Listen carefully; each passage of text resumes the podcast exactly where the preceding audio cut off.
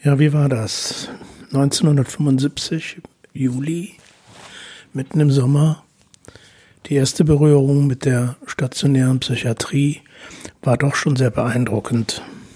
Es war eine ganz geschlossene, also abgeschlossene Langzeitstation für 30 Männer, die dort zum Teil seit über 25 Jahren lebten, schliefen in einem großen Wachsaal. Es war eine ganz übliche psychiatrische Anstalt in den 70er Jahren, die es überall in Deutschland gibt und gab. Und diese Station, diese Langzeitstation, vollgepfercht mit Menschen, die, man würde sagen, langzeiterkrankt sind, mit denen aber auch nie versucht wurde, andere Wohn- und Lebensformen auszuprobieren. Nun kamen ganz viele junge Leute in die Psychiatrie Mitte der 70er Jahre, voller Reformwillen und voller Tatendrang, sowohl Ärzte als auch Pflegepersonal.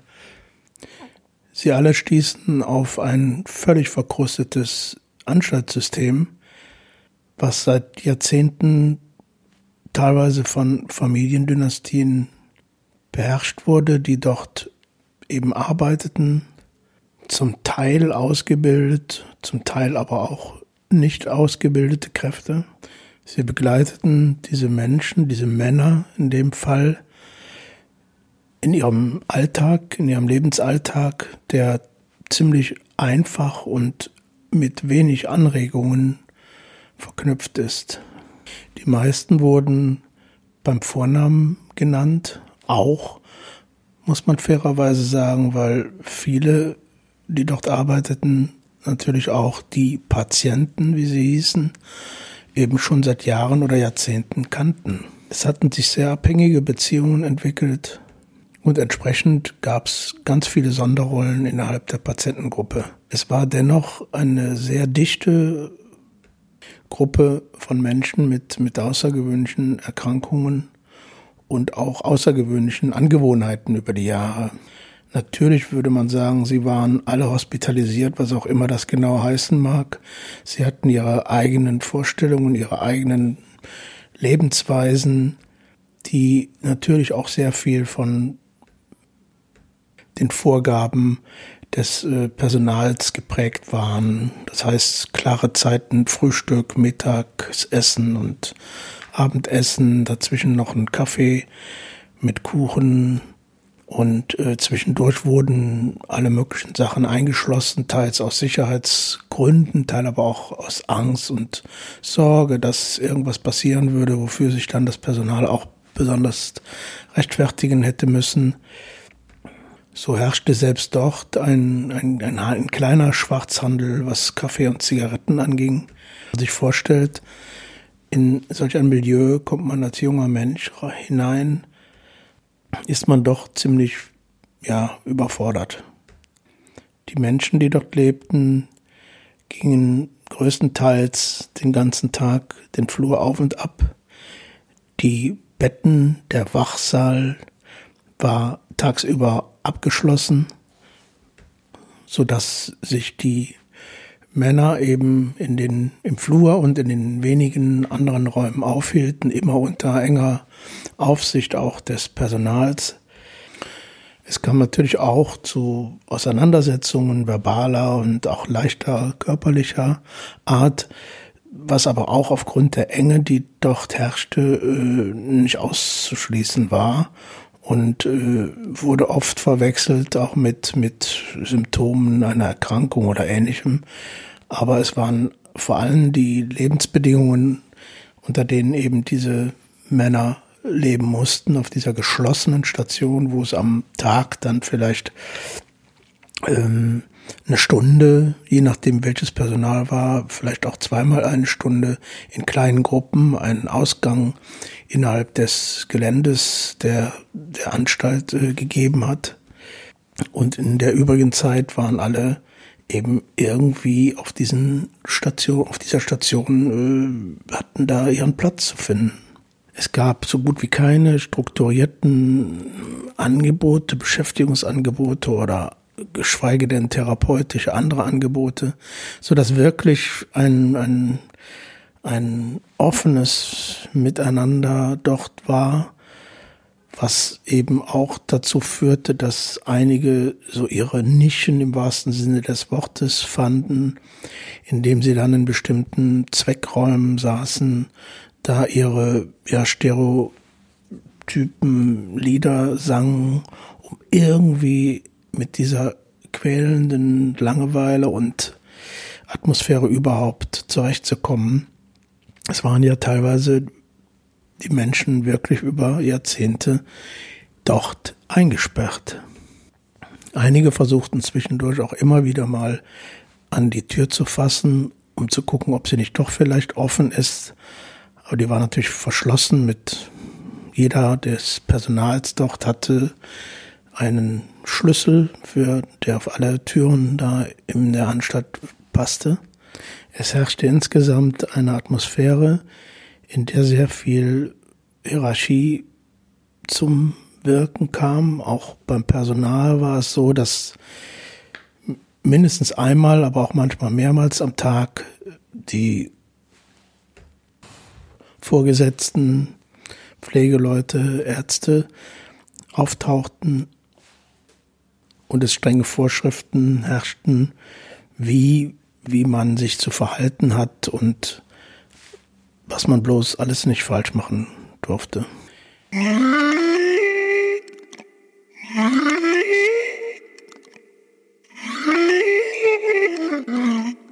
Es gab in dieser Anstalt, die offiziell äh, Landesklinik hieß, äh, natürlich viele verschiedene Stationen. Es gab auch zu dem Zeitpunkt bereits psychotherapeutisch geführte Stationen, was aber natürlich die absolute Ausnahme war. Und äh, es gab eine Menge von diesen Langzeitstationen, die nicht alle geschlossen waren, aber eben auch. Man muss sich vorstellen, es war jetzt nicht so, dass da besonders viel Personal war auf dieser Station, dieser geschlossenen Station, sondern es waren maximal zwei Pflegeleute und ein Arzt oder Ärztin, die, die mehrere Stationen natürlich betreute und die wenigste Zeit dort war, weil da gab es im Grunde genommen ja nichts zu behandeln. Die Menschen hatten seit Jahren ihre festen Psychopharmaka, die sie einnahmen. Die Einnahme wurde dreimal am Tag auch streng kontrolliert und bei den Patienten, die eben selber schon mal versuchten, auch die Pillen da nicht zu nehmen, wurden die Medikamente aufgelöst und sie mussten im Beisein der Pflegeleute auch die, diese Medikamente trinken. Und natürlich mit einer Menge Nebenwirkungen verbundenen Medikamente. Äh, es wurde zu der Zeit auch besonders hoch, hochgradig Psychopharmaka dosiert, weil es damals wohl eine besondere gute Wirkung haben sollte, was aber zu extremen Nebenwirkungen äh, dahingehend führte, dass die Menschen eben sehr starre, so, so Krämpfe praktisch hatten, verschiedene Blickkrämpfe oder auch andere, man nennt das extrapyramidale äh, Störungen aufwiesen dass ähm, es wirklich ein, ein groteskes, bizarres und auch erbärmliches Aussehen manchmal mit sich brachte. Die wenigsten der Menschen, die dort lebten, hatten noch Kontakt zu Verwandten oder überhaupt erhielten noch in irgendeiner Form Besuche. Es gab wenige, die, die tatsächlich regelmäßig auch noch Besuche erhielten, aber die allergrößte, ja, der größte Teil der, der Gruppe war doch völlig abgelöst von, von irgendwelchen Angehörigen oder Freunden. Nun sollte es 1975 jedoch so langsam dazu kommen, dass die Missstände, die in vielen dieser Kliniken, in fast allen psychiatrischen Kliniken in der Bundesrepublik herrschten, immer mehr ein politisches und gesellschaftliches Thema wurden. Das heißt, es wurde auch eine Untersuchungskommission, die Psychiatrie-Enquete, äh, eingerichtet, um eben genau diese Missstände auch im, im breiten Rahmen in der Republik aufzuzeigen und auch Reformvorschläge daraus zu entwickeln. Derweil lief aber der Trott, die Gewohnheit, das Übliche äh, in den Anstalten weiter. Deshalb war es auch besonders wichtig, dass innerhalb dieser Anstalten sich Menschen fanden, die dort arbeiteten, ähm, die eben schon im Konkreten und im Kleinen bestimmte Reformansätze ähm, los, also bewegten. Das führte innerhalb kürzester Zeit im Grunde genommen dazu, dass es innerhalb der Anstalt zwei Lager gab, die, die dort lange schon arbeiteten, wie gesagt, auch teilweise über Familiengenerationen äh, hinaus, die sich natürlich durch die Kritik der Neuen, die dort angefangen haben zu arbeiten, äh, sich sehr äh, angegriffen fühlten. Und die Neuerungen, die so überlegt wurden, von vornherein auch weder mitgetragen haben, geschweige denn äh, mit aktiv unterstützt haben. Es gab auch unter den Alteingesessenen natürlich einige, die sich auch diesen, diesen neueren Vorstellungen, die ja im Prinzip von Respekt vor den Patienten und auch davon geprägt waren, eben Aktivität, im Grunde genommen auch Freiheit wieder zu ermöglichen. Die meisten von den Älteren, von den Alteingesessenen waren strikte und klare Gegner solcher Neuerungen. Insgesamt war es in diesen Kliniken, in diesen Anstalten ja auch so, dass natürlich es auch nach wie vor akute Aufnahmestationen gegeben hat, die eben mit dem Ansturm von Menschen, die mit akuten psychischen Erkrankungen eingewiesen wurden, zurechtkommen mussten. Das führte eben auch auf diesen sogenannten Aufnahmestationen immer wieder zu völliger Überbelegung, die auch am Ende dann eben wieder in äußerst schlechten Lebensbehandlungsbedingungen mündete.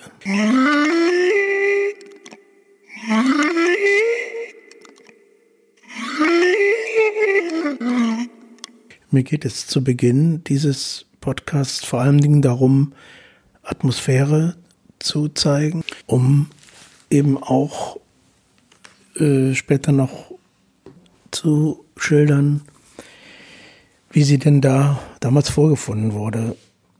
Aus der heraus eben sowohl Reformbemühungen nach vorne gerichtet äh, entstehen sollten und zum anderen aber auch dient diese, diese atmosphärische Schilderung nochmal dazu, sich ein bisschen da hinein zu versetzen, dass man natürlich auch gleichzeitig mit, mit der grauslichen und fürchterlichen Vergangenheit der Psychiatrie in Deutschland konfrontiert war. In dem Jahr 1975 gab es ja bereits Reformbewegungen innerhalb Europas. Hier vor allen Dingen in England, äh, aber auch in Italien und in Frankreich.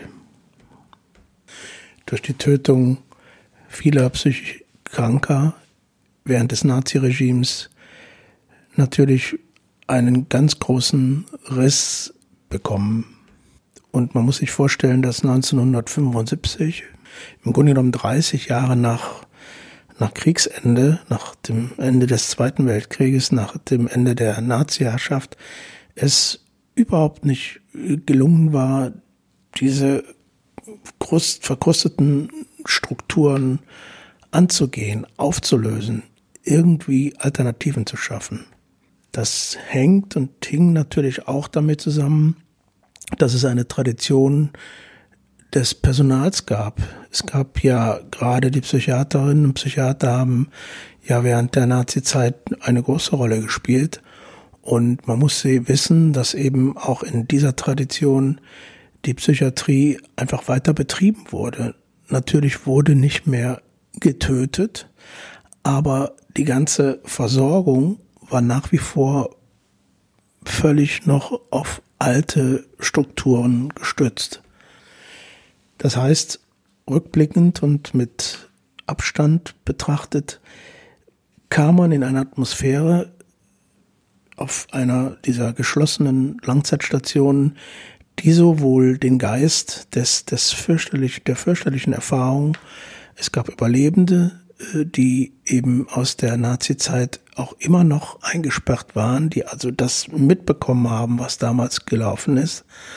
Und äh, gleichzeitig gab es schon Reformbewegungen innerhalb Europas, von denen man wusste, dass sie eben mit viel mehr oder von viel mehr Respekt äh, und Wertschätzung geprägt waren und es mit viel, um viel mehr Freiheit ging, auch für Menschen mit psychischen Erkrankungen. Und in diesem Spannungsfeld versuchte man dann eben selber ja auch in, in Abhängigkeitsverhältnissen war, eben aus dieser Situation heraus versuchte man eben auch im konkreten und kleinen ähm, ja, Reformbewegungen oder Verbesserungen für die Lebens- und Behandlungsbedingungen zu erreichen.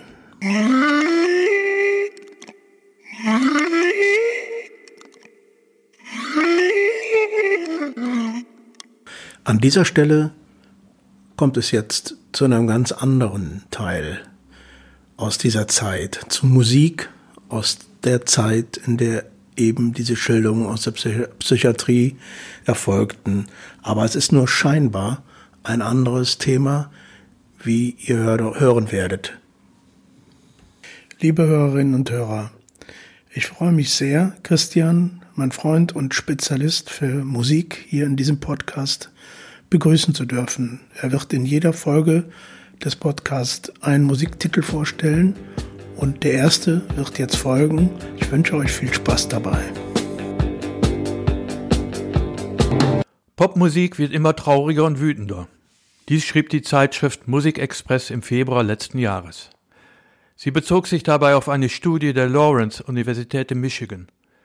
Diese hatte mehr als 6000 Texte von Songs, die in den Jahren 1951 bis 2016 auf der Billboard Top 100 Hitliste standen, auf entsprechende Indikatoren hin untersucht. Wenn Popmusik also auch ein Indikator für die psychische Verfassung unserer Gesellschaft ist, muss uns dann Angst und Bange werden, damit hallo, liebe Hörerinnen und Hörer. Mein Name ist Christian und ich will versuchen, in den kommenden Podcast-Beiträgen etwas Licht in das Dunkel der Popmusikpsyche zu bringen. Und zwar beginnend mit der Frage, gibt es überhaupt Zusammenhänge zwischen der Popmusik und der Psyche von uns Menschen und wenn ja, wie, wo und bei wem spielten bzw. spielen sie eine Rolle? Ich will dies tun mit bekannten und vielleicht auch unbekannten Songs aus unterschiedlichen Zeiten und von unterschiedlichen Künstlerinnen und Künstlern. Mit Songs, die in vielfältiger Weise von psychischen Krisen erzählen, in psychischen Krisen entstanden sind oder auf gesellschaftliche Probleme im Umgang mit solchen Krisen hinweisen. In den Texten mancher Songs aber waren psychische Krisen oder die institutionelle Psychiatrie auch nur Metaphern für gesellschaftliche Missstände ähnlich wie es in der Literatur schon der amerikanische Autor Ken Casey in dem 1962 erschienenen Roman Einer flog über das Kuckucksnest gebraucht und Stanley Kubrick später in dem gleichnamigen Film bildnerisch umgesetzt hatten. Und damit bin ich auch schon bei dem ersten Song beziehungsweise dem ersten Künstler, den ich euch in dieser Podcast-Reihe vorstellen möchte. Auch dieser nutzte gängige Psychiatriebilder und Klischees, um durch sie stellvertretend für gesellschaftliche Unzulänglichkeiten zu sensibilisieren. Mit eingängiger Melodie und einfachem Text. Und da passt es zudem ganz gut, dass der inhaltliche Rückblick dieses Podcasts in den 70er Jahren beginnt. Denn in den 70er Jahren begann auch die musikalische Karriere dieses Künstlers. Die Rede ist von Joachim Witt, dem Autor und Sänger des folgenden Songs.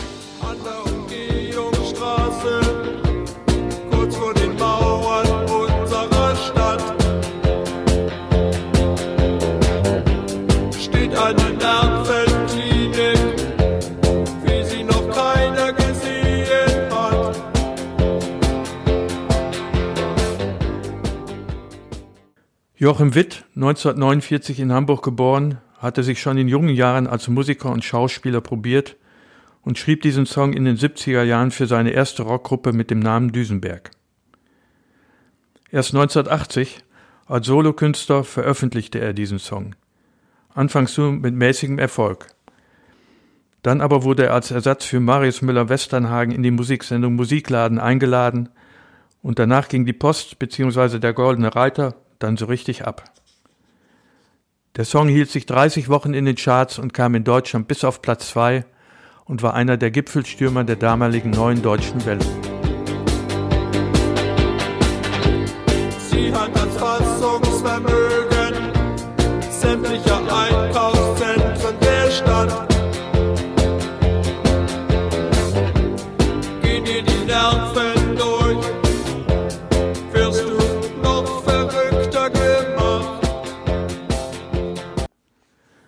Über die Bedeutung des Goldenen Reiters gibt es dabei unterschiedliche Interpretationen.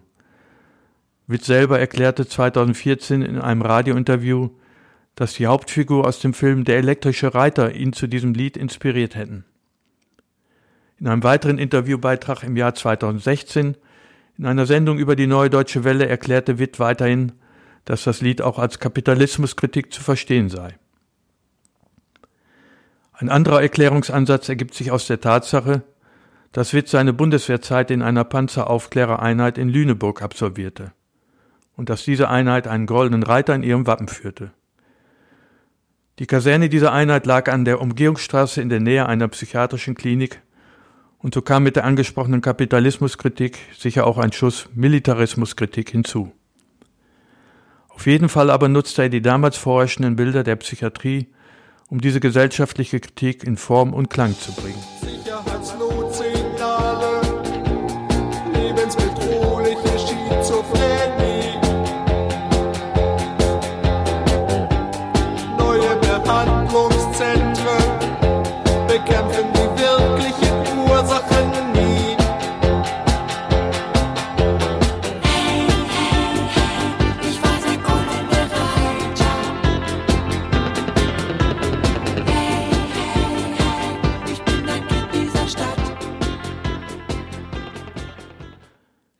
Joachim Witt hatte in den folgenden Jahren nur noch sehr begrenzten Erfolg mit anderen Songs. So zum Beispiel im Jahr 2000 mit dem Song Wann kommt die Flut? Einem depressiv-dystopischen Song in Rammstein-Manier. Seinen künstlerischen Elan auf jeden Fall hat er auch im Alter nicht verloren.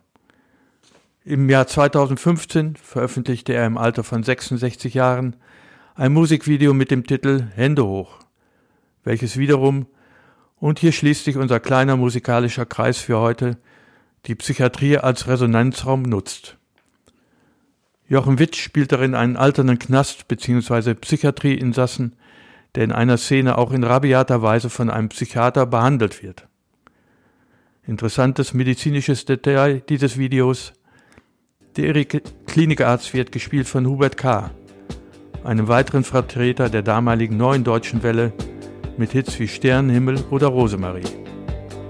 Rosemarie trifft also den Goldenen Reiter 30 Jahre später.